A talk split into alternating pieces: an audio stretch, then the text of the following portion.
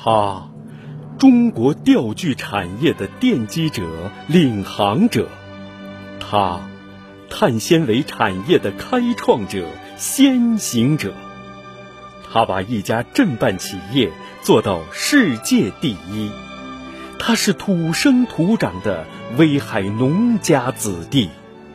他敢为人先，一路跋涉；他呕心沥血，鞠躬尽瘁。他就是光威集团有限责任公司创始人陈光威先生。欢迎收听长篇传记文学《民族之光·陈光威传》，陈润、谢在红、邱恒明作品。白彦斌播讲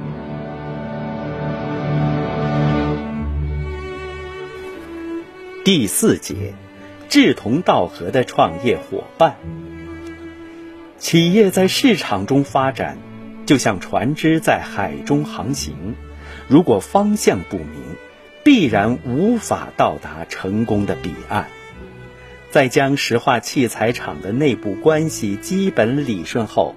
摆在陈光威面前最迫切的问题是：企业今后该往哪个方向走？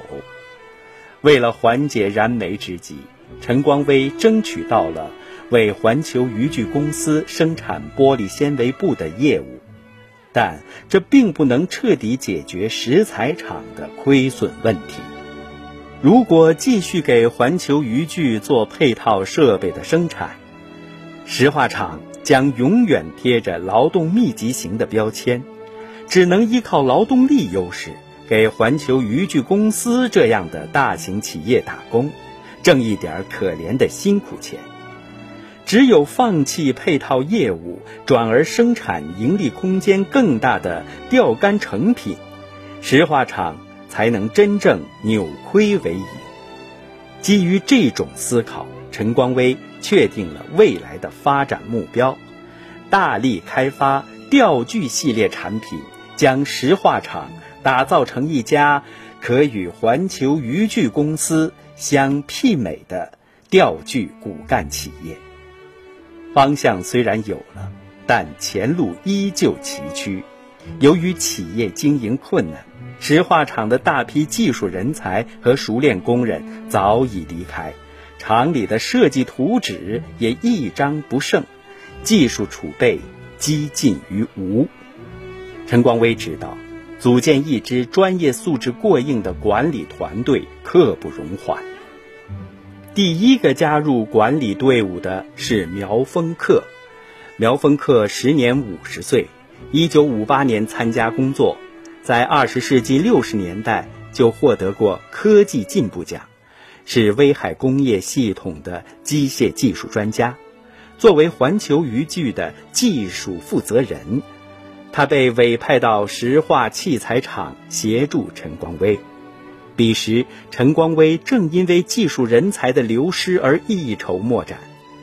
苗峰克的到来对他而言，不啻绝渡逢舟。为了早日恢复车间的正常生产。陈光威每天盼星星盼月亮似的等着苗峰克上任，谁知左等右等他也不来。陈光威没忍住，直接跑到环球渔具公司去请人，但苗峰克手上还有一个项目没完工，于是陈光威天天上门去催问。环球渔具公司的负责人被陈光威催得没辙，就让苗峰克快点去石化厂看看情况。苗峰克骑着自行车来到石化厂，一眼就看见大门口高高的院墙倒了一半。他走进车间，找到正在监督工人干活的陈光威，说了院墙要塌的事儿，让陈光威赶紧找人修缮。两天后，当苗峰克再次来到石化厂时，大门口迎接他的已经是一面全新的院墙。苗峰克与陈光威并非初次相识，对他的为人处事也早有了解，但在修墙这件小事上陈光威表现出的务实高效的工作作风，仍然令苗峰克非常欣赏。作为一个痴迷技术研发的高级工程师，苗峰克与同样重视技术的陈光威性格相投，合作的融洽无比。二十年间，从钓竿到碳纤维，无论陈光威要研发何种产品，苗峰客总能在技术、设备、生产等方面提供专业的支持。俗话说：“千金易得，知己难求。”对于苗峰客的协助与付出，陈光威感念在心。几年后，陈光威盖了四层小楼，楼房建好后，他找到苗峰客，将一把钥匙塞到苗峰客手里：“我住第一层，你住第二层。”此后，两家做了十几年的邻居。除了苗峰客。陈光威的另一位创业伙伴就是梁日信。在钓具行业，梁日信这个名字可谓是如雷贯耳。梁日信比陈光威小一岁，是一位在商海中沉浮多年的管理高手，也是将钓具产业引进威海的关键人士。熟知威海钓具的发展脉络与现状。梁日信最令人称道的地方在于，他虽然是技术工人出身，但长期从事企业的经营管理工作，挽救过许多濒临倒闭的企业。一九八五年，梁日信出任环球渔具公司总经理，短短两年时间，便使这家原本负债一千多万元的企业扭亏为盈。成为年利润过千万元、产值过四千万元的行业新星。陈光威早在担任村支书时，就与梁日信相识。对于梁日信的学识与才干，陈光威一直钦佩不已。一九八七年，梁日信从环球渔具公司总经理的岗位离开后，被分配到其他单位做冷板凳。心中难免有些郁闷，陈光威一方面替他感到不平，另一方面竭力说服他到石化厂来工作。对于陈光威的热情招揽，梁日信并未明确回应，但陈光威始终没有放弃。这天，陈光威再次找到梁日信，梁日信终于不再回避，直截了当地发问：“光威呀。”我在环球渔具公司当了三年总经理，我最知道钓竿这行有多苦多累。你说想干钓竿，那你给我交个底儿，你是真想干还是假想干？是想挣俩钱儿花花，还是想为社会做点贡献？陈光威干脆的回答：“老梁啊，咱们都这岁数了，如果只是考虑个人。”我犯不着干这行，我是真心想带一些人富起来，不说个个都成万元户吧，起码也要让咱镇上这些待业青年都有份正经工作。杨日信说：“你这个想法我支持，既然你要干，那你准备大干还是小干呢？你要是只想挣个十万八万的，这个简单，我告诉你怎么干就行。”如果想干成大事业，那咱们就得好好研究一下了。陈光威听完非常高兴，梁日信还告诉陈光威：“你现在进入钓具行业真是个好时机。钓具在中国属于一个新兴行业，改革开放以后，大家的生活条件越来越好，今后肯定有很多人愿意花钱购买质量更好的钓竿。”只要咱们好好干，未来就能成为中国钓具产业的第一代成功企业。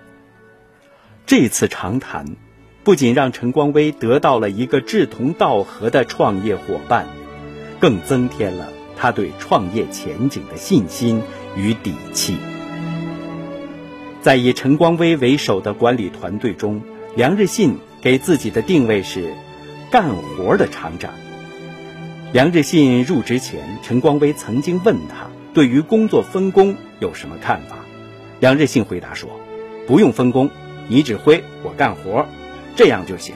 但有一条，凡是我干的事情，你都得支持。”陈光威满口答应：“没问题，你只管大胆的干。”在如今这个将管理学奉为圭臬的时代，陈光威与梁日信当年的口头约定似乎显得有些儿戏，但就是这个脱口而出的约定，成就了两人长达数十年的创业友情。